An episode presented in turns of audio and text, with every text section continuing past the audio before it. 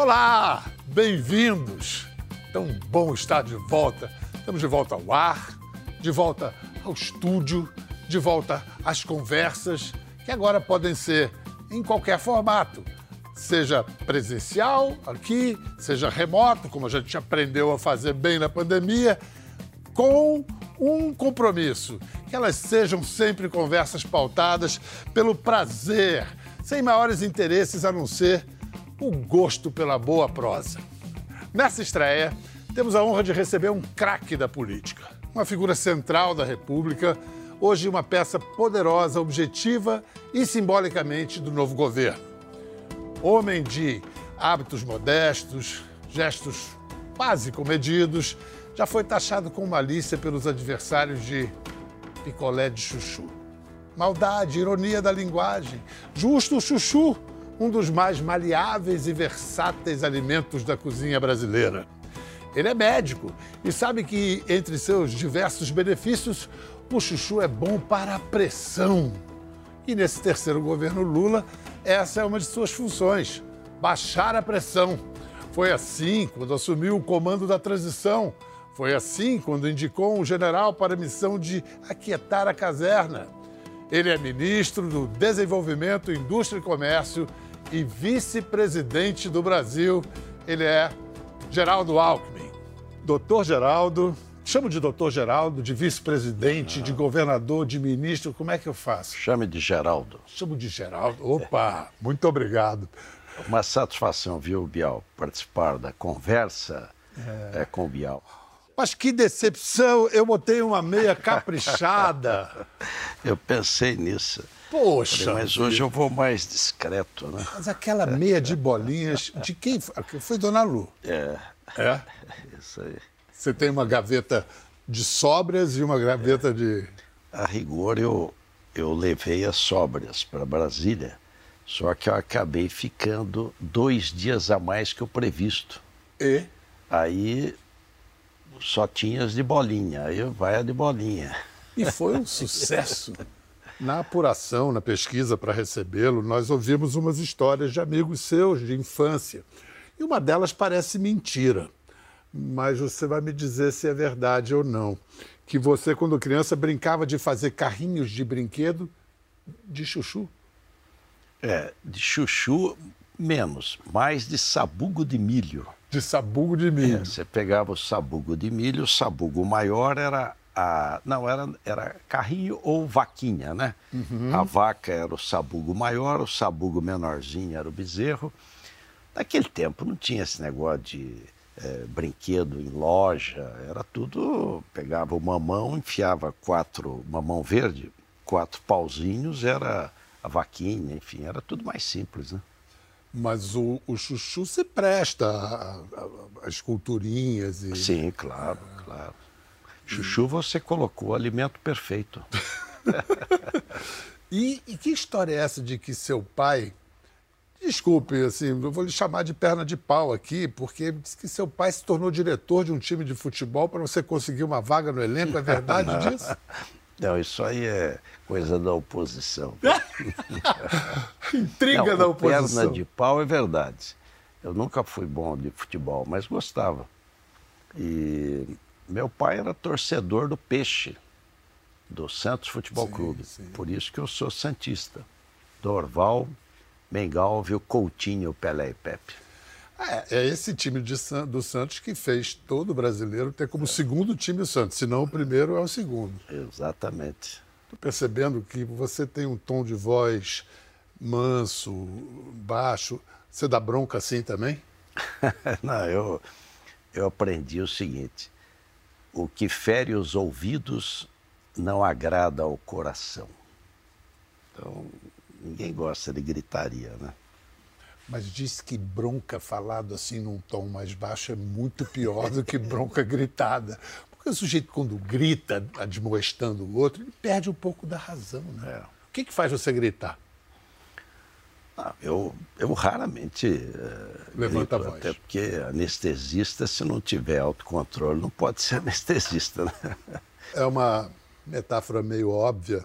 Não é bem uma anestesia, mas você aparece nesse momento da vida nacional como vice do Lula, com seu histórico, como alguém que recupera a ideia de conciliação ou reconciliação que ficou meio jogada às traças, como se não fosse uma virtude, fosse um, um defeito, uma fraqueza. Você se vê como um conciliador? Eu, é, sim, por quê?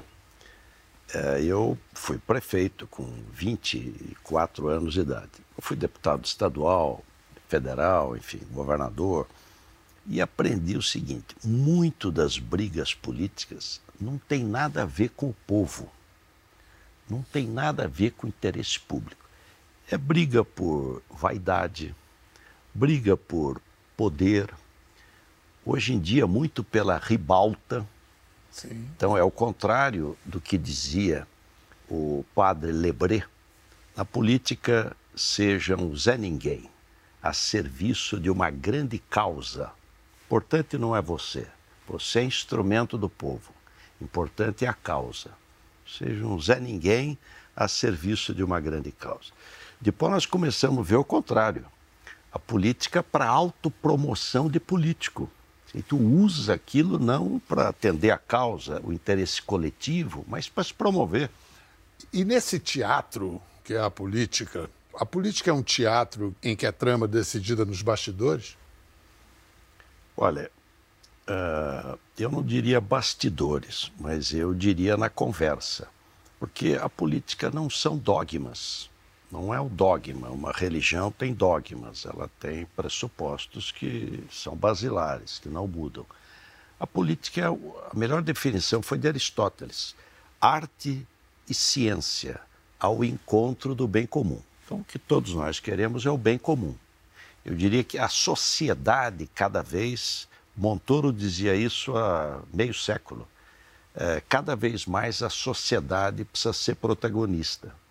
Sociedade civil organizada é fantástica.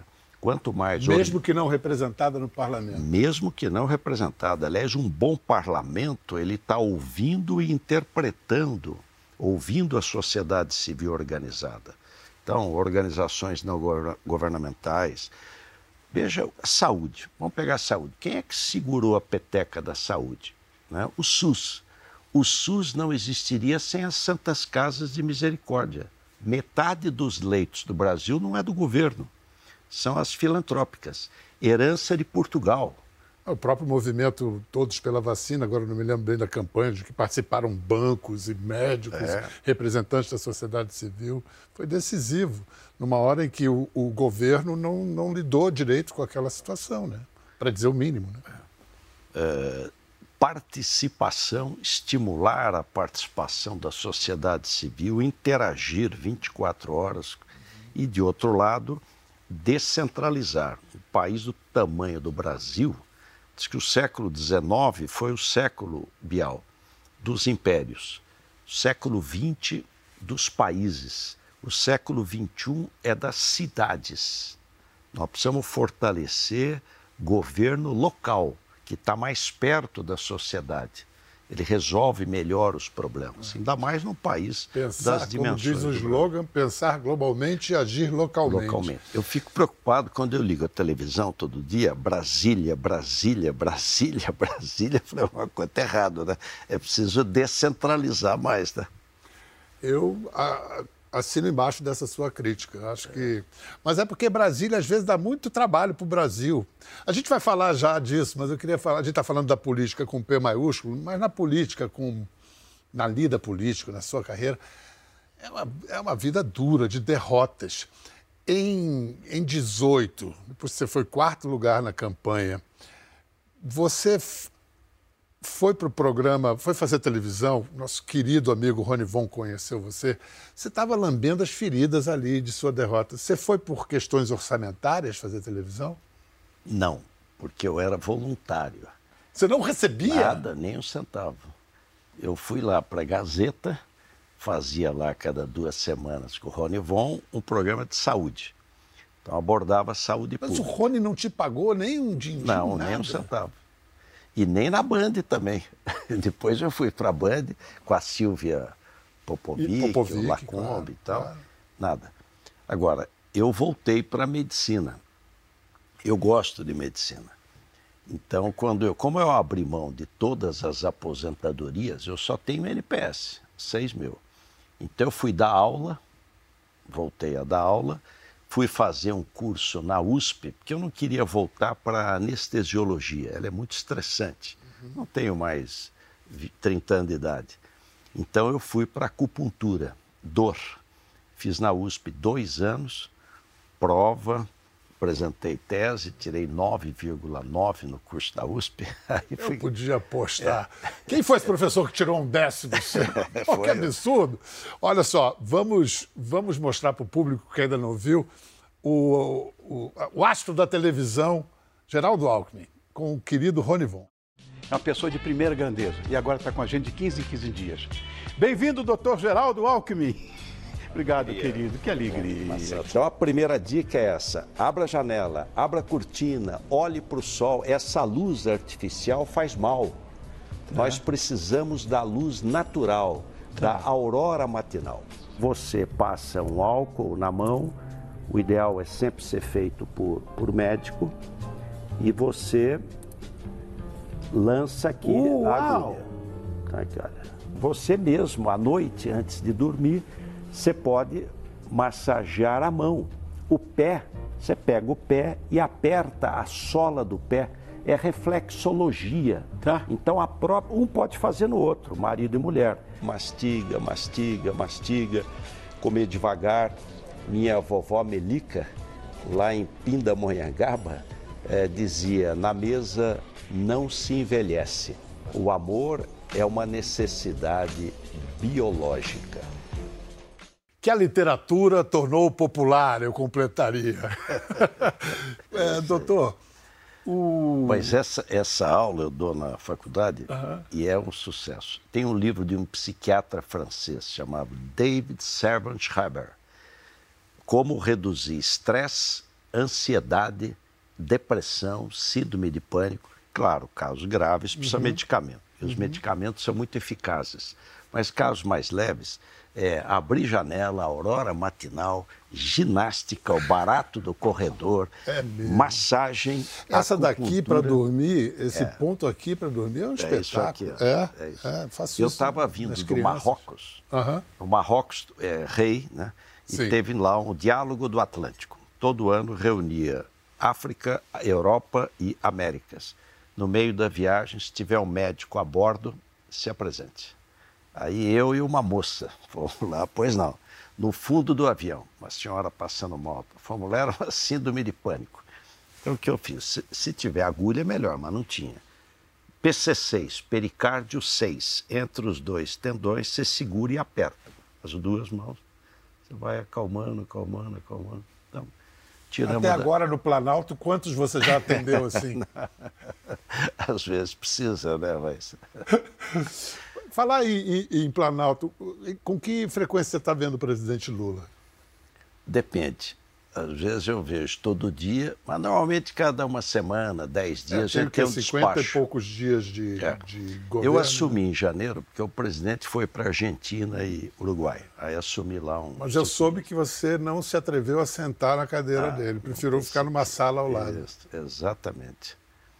Depois ele foi aos Estados Unidos Aí assumi mais. Agora ele vai à China. Então devo assumir mais um. Vai continuar sem sentar na cadeira do presidente? Não precisa. É a cadeira do presidente. Eu estou lá substituindo. Né? Até pelo seu recolhimento ali, que parecia. Você estava afastado da política, surpreendeu muito quando apareceu a, a salada de chuchu com Lula. Salada não, né? Uma muqueca, digamos assim, né? Mais quente que isso.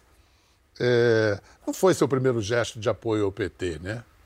Não, na realidade, lá atrás, Bial, era bipartidarismo.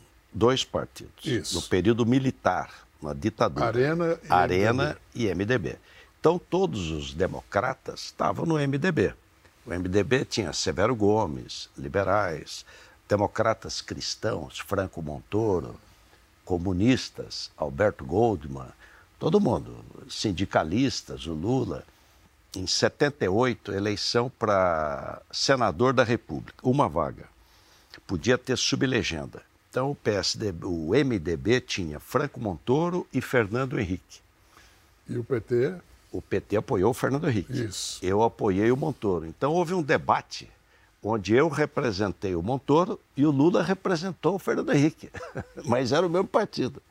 Ele apoiava o Fernando Henrique, pessoal, trabalhadores, academia, universidade toda apoiou o Fernando Henrique e tal. E eu apoiei o Franco Montoro. E vejo o destino.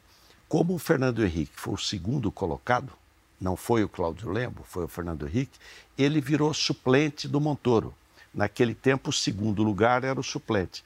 O Montoro se elege governador do estado, quatro anos depois, o Fernando Henrique vira senador da República. E o resto é história. É. Impressionante, é. né? Política tem essas coisas de destino, né? Na política brasileira, então. Mas eu queria mostrar nesse. nesse você está falando de grandeza suprapartidária. Eu acho que você segue o exemplo desse cara aqui. Minha posição é a seguinte: eu sou um candidato que concorri à eleição a presidente da República e estou declarando aqui perante todos os canais de televisão toda a imprensa e todo o rádio que apoia a candidatura de Luiz Inácio Lula da Silva. Ou dito isto aqui não tem validade. Só tem validade se for dito em cima de um palanque. Reconheceu a derrota ao lado de Mário Covas e leu a carta onde o partido declarou apoio ao PT no segundo turno das eleições. Tenho nenhuma pretensão de subir em, em palanque, mas o partido claramente recomenda o voto na candidata Marta Suplicy. Na política, com P maiúsculo, você se baliza nos exemplos de Mário Covas até hoje? O grande mestre. Covas era uma figura excepcional, porque ele tinha a objetividade do engenheiro politécnico. A política tem muito tempo desperdiçado em papo furado, conversa que não leva a nada. Covas tinha a objetividade do engenheiro politécnico e tinha uma sensibilidade para o social que o Lula tem. Ele via e enxergava o sofrimento das pessoas.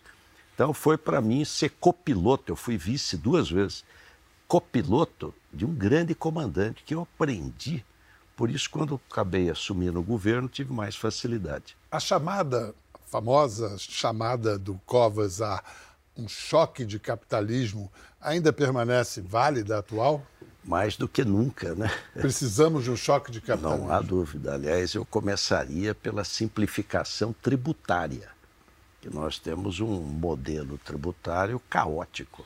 Nossa, as empresas têm que ter departamentos para lidar com a é carga de impostos os diferentes que se criam. E aí você tem muita disputa uh, não leal. Um paga imposto, o outro não paga. Então, o capitalismo é competitividade a competitividade em benefício do cidadão, em benefício do consumidor.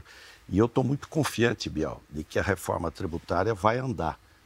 Eu acho que é uma oportunidade do mundo político mostrar capacidade de diálogo e mostrar resultado. Esta é uma reforma que faz o PIB crescer. Ela pode, em 15 anos, o PIB crescer 10%. Ela traz eficiência econômica e está madura. Fernando Haddad está à altura de comandar isso? Ele tem ouvido a você? A quem que ele ouve para não, total, total. Eu diria que tem duas propostas, a PEC 45 e a PEC 110, já bastante debatidas, já vêm de trás. Por que, que agora eu acho que vai? O Lula lidera esse trabalho, empenhado. O Haddad é convicto de que é necessário. A oposição que poderia dificultar é mais liberal, vai ajudar, não tem razão para não ajudar. Em tese. Em tese. Uhum. Em tese. É. O presidente da Câmara e do Senado declararam que vão se empenhar. Agora, não pode perder o primeiro ano. Se possível, no primeiro semestre já tem que votar o primeiro turno. É a lua de mel, não pode perder essa força do voto. Ao mesmo tempo, o que está se apontando é uma pressa do governo para aproveitar essa lua de mel. E está correto. O Lula fala uma coisa, Bial, que é uma verdade. Quem perde eleição, quatro anos é um século. Para quem ganha, a hora que você abrir o olho, acabou. Tem que ser rápido, tem que ter sentido de urgência.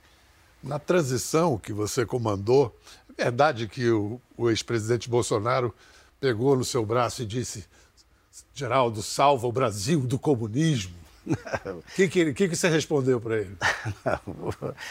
É, na realidade, tem muita gente com essa coisa de comunismo. Né? Não, peraí, ele falou isso para você? Não, ele falou, mas, tá. enfim. O, na realidade, precisa lembrar que já faz 40 anos que caiu o Muro de Berlim. Né? A pauta de hoje é como é que nós crescemos. Nós precisamos ter uma agenda de competitividade. O Brasil precisa crescer, crescer forte. As pessoas precisam ter emprego.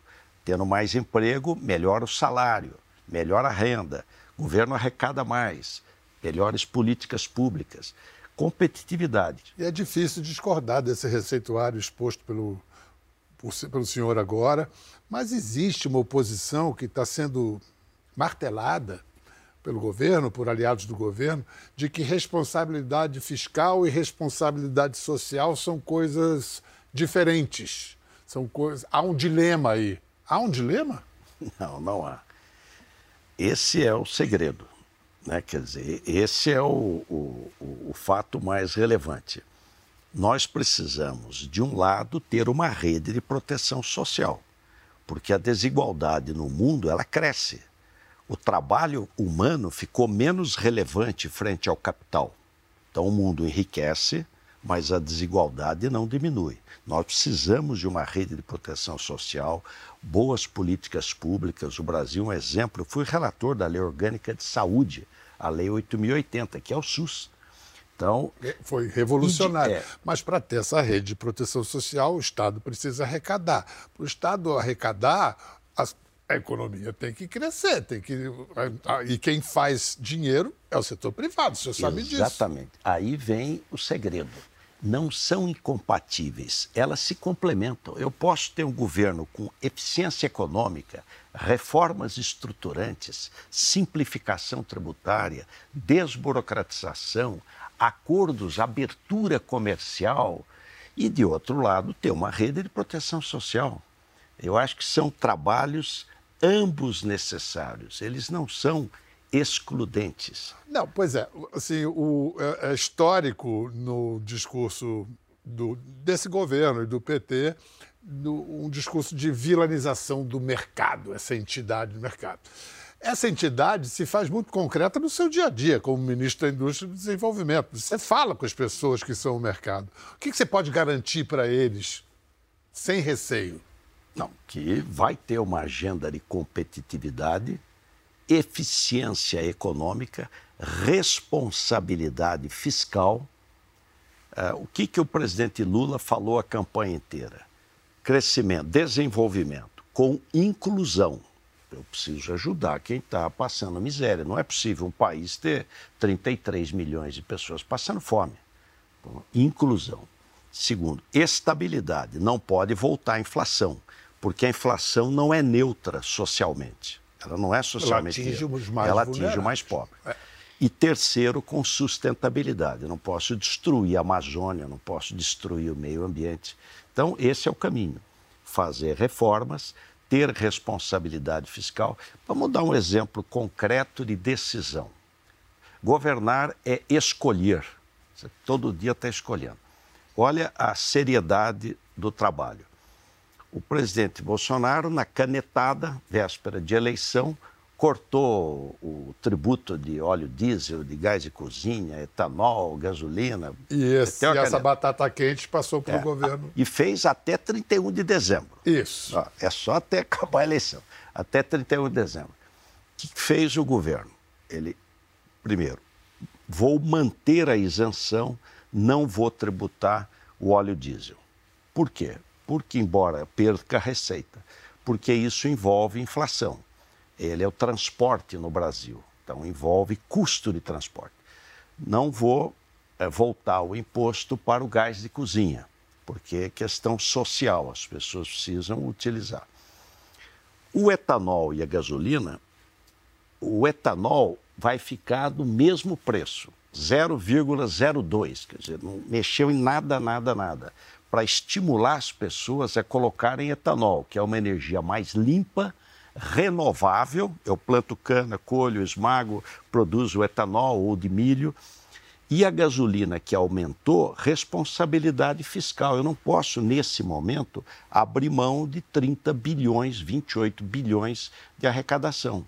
Então, agiu com responsabilidade fiscal. Claro que seria ótimo se dissesse, só não precisa cobrar nada. Só que não é assim, dá mais combustível fóssil. Então, agiu com responsabilidade. Por exemplo, quando, quando é anunciado o maior lucro da história da Petrobras, dividendos estratosféricos, muita gente veio a público dizer que isso era uma vergonha. É uma vergonha ter lucro?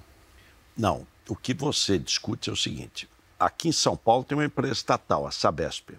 Ela sempre foi lucrativa e ela sempre distribui o lucro entre os seus acionistas, porque ela tem ação na Bolsa de Nova York. O Estado tem 50% mais um, uma ação tem maioria. Eu posso distribuir todo o lucro ou posso, o que a lei das estatais diz, distribuir 25%. E o restante eu investi. Se eu tivesse distribuído 100% todo ano, os, os, acionistas iam adorar e não ia ter água nem esgoto em São Paulo. Não, não investe. Não investe. Então, eu, mas eu também não posso distribuir tudo e o acionista. Então a lei é perfeita. Olha, no mínimo 25%. Acima disso, você decide. Eu preciso investir. Então eu vou distribuir 25% do lucro. O restante eu vou investir para poder produzir mais. Ou 50, ou 60, ou 70.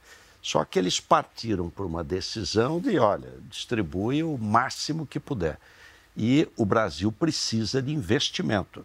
Então, os extremos erram e os extremos se atraem. Não é tudo estatal, mas ao mesmo tempo é preciso. O Estado tem, o Estado moderno, ele tem papel. Não é o laissez-faire do século XVIII. O Estado é o mal de tudo. Então vamos acabar com o Estado. Não. O mundo cada vez mais precisa de regras, porque a desigualdade não diminui. Geraldo, é, um governo para levar a cabo todos, todo esse projeto, enfrentar esses desafios, precisa de, de harmonia. E hoje nós vivemos ainda uma tensão muito grande entre o governo do PT e os militares. A coisa de. Na semana passada, o comandante do Exército, Tomás Paiva, que você conhece bem, veio a público uma fala dele antes de assumir o cargo de, de comandante do Exército, de que a vitória do Lula era indesejada pelos militares. O general é um aliado? O general foi escolhido pelo presidente Lula, comandante do Exército, continua, continua, não tem nenhum, nenhum problema. É um dos mais preparados, aliás, foi comandante do segundo Exército em São Paulo, trabalhou com o presidente Fernando Henrique. É, as pessoas podem gostar de um, gostar mais de um, gostar mais de outro. Ninguém tem unanimidade. O que, que não pode? E aí é uma crítica que eu faço, e meu pai foi oficial do Exército. Aliás, meu pai casou com a minha mãe, porque em Pindamonhangaba tem um batalhão de engenharia de combate. Ele a conheceu num baile lá em, em. Então, mas não é possível você ter dentro da área militar da área do Exército gente pregando golpe. Isso não é. Vá pregar golpe. Primeiro, pregar golpe é crime. Que é um dos pontos. Se o sujeito não acredita na democracia, não dispute eleição. Eu perdi a eleição para o Maluf, para prefeito de São Paulo, não fui para o segundo turno, por 7 mil votos em 7 milhões de eleitores. Um milésimo. Ganhei a noite inteira, duas da madrugada, virou o Maluf ganhou. No outro dia de manhã, olha, muito obrigado em quem votou em mim, fico honrado. Quem foi para o segundo turno, boa campanha, é da regra. Quem não quiser perder a eleição, não dispute. Você não ganha todas, é próprio da democracia. E às vezes se aprende mais quando perde do que quando ganha. E quem perde, trate de fiscalizar e fiscalizar bem. Eu acho que muitos dos problemas são de relacionamento, eles vão acalmando. O presidente Lula prestigia as Forças Armadas e eu estou até ajudando o Zé Múcio para a indústria da defesa, que é importante, ela está na vanguarda da tecnologia, da inovação. Agora, nós temos que pregar a paz. E o presidente Lula, escreva aí, Bial, vai fazer a diferença. porque ele tem dito: olha, todo mundo só fala da guerra da, da Rússia, que erradamente invadiu a Ucrânia. Agora, nós precisamos falar de paz. E um dos exemplos da habilidade política do presidente Lula é de contrariar, ou pelo menos de levar, ou talvez de levar em consideração a máxima de que vice sem função conspira. Olha, esse aqui não vai ter tempo para conspirar, não, porque ele tem função abessa. Doutor Geraldo, você é um político discreto, hábitos simples, a ver a sua exposição, não demonstra muito as suas emoções, mas diante da, da trágica morte do seu filho, Tomás, você não, não podia nem tentou esconder nada. E você é um homem de fé. A perda de seu filho abalou a sua fé? Eu diria, Bial, que fortaleceu. Fortaleceu. Uh, é, você perder um filho é a inversão da ordem natural da vida, que são os filhos enterrarem os pais. Então, a ordem natural, os filhos enterram os pais, que é doloridíssimo. Perdi meu pai, 85 anos de idade, mas senti muito, faz falta até hoje. Eu perdi minha mãe com 10 anos, então meu pai foi meio pai-mãe. E eu era muito ligado a ele. Agora, você perder um filho e ainda num acidente, você de repente está se preparando para ter um, né, uma coisa jamais prevista, uh, é um, um, choque. E ele deixou uma filhinha com 30 dias. A Julinha, que hoje tem 7 anos, tinha 30 dias. E uma outra mais, a Isabela já é mocinha. Tal. E era um filho maravilhoso. Tomás era diferente, cada filho de um jeito, né? É. Então ele era mais aventureiro, gostava de cavalo, gostava de moto. E aí um dia falou, pai, eu quero ser piloto de helicóptero. Eu falei, ah, ótimo, você quer, vamos estudar e tal, tal. Já estava com mais de mil horas de voo e foi na empresa de manutenção para ver o dia que ia tirar o helicóptero que ele trabalhava. Ele comentou comigo, falou, pai, faz 17 dias que eu não vou. Ainda falei, aproveita para estudar inglês e tal. E aí o helicóptero sobe e cai em 45 segundos. E tudo indica ah, o resultado do, do trabalho da, da aeronáutica do, de, de, de, acidentes aéreos, é, falha é, de manutenção, não conexão de dois sistemas Bell-Range e Bell-Crange. Cinco é, mortos. Então, você... Você diz que isso fortaleceu a sua fé? Fortaleceu, porque uh, eu, eu, eu acordo cedo e, e durmo não tem um dia que eu não pense no, no Tomás. Você não tem jeito de você não. Cada hora. Eu não falo muito, mas a Lu é a mesma coisa. A mesma coisa. Então, é, não, não, há, não, não tem sentido, Bial. Eu sei que religião é um tema complexo, mas não tem sentido a gente acreditar que viemos ao mundo para viver. Alguns têm filhos, depois envelhece, fica doente, morre e acabou. Não tem, não tem é, lógica. É evidente que há um plano é, maior. Então, eu sou uma pessoa de fé. E o Tomás era especial. Um dia o, o, ele me contou, falou, olha pai, eu fui na casa do meu avô, lá em Pindamonhangaba, e ele perguntou para mim, como é que tá, Tomás? Aí eu falei, ah, mais ou menos. Meus pais estão meio bravos porque minhas notas na escola não estão lá em cima, né? Ele estudava no Santo Américo.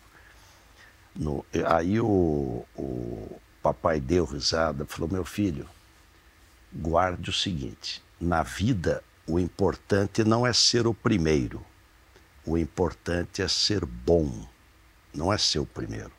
Importante é ser bom. Geraldo, seja bom então no, no seu, na, na, sua lida. A gente conta com, com a sua atuação no governo.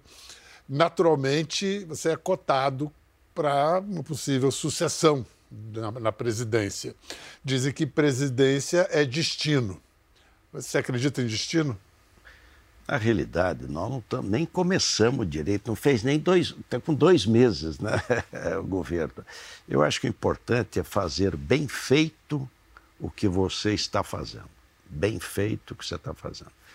E eu me sinto muito bem com o presidente Lula, porque ele tem experiência, tem espírito público, espírito público, uh, enxerga a população que sofre mais e sabe que o caminho é o crescimento da economia, é emprego e renda. Então vamos trabalhar muito juntos aí para ajudar. Muito obrigado, foi um, um grande prazer. Volte sempre, estaremos sempre aqui. Para você em casa, um ótimo 23. Vamos em frente. Um na próxima, na próxima eu venho com uma meia. Pois é, eu vou ter a minha meia caprichada e você veio todo sóbrio. Achei que vinha com bolinhas fosforescentes. Quer ver mais? Entre no Globoplay.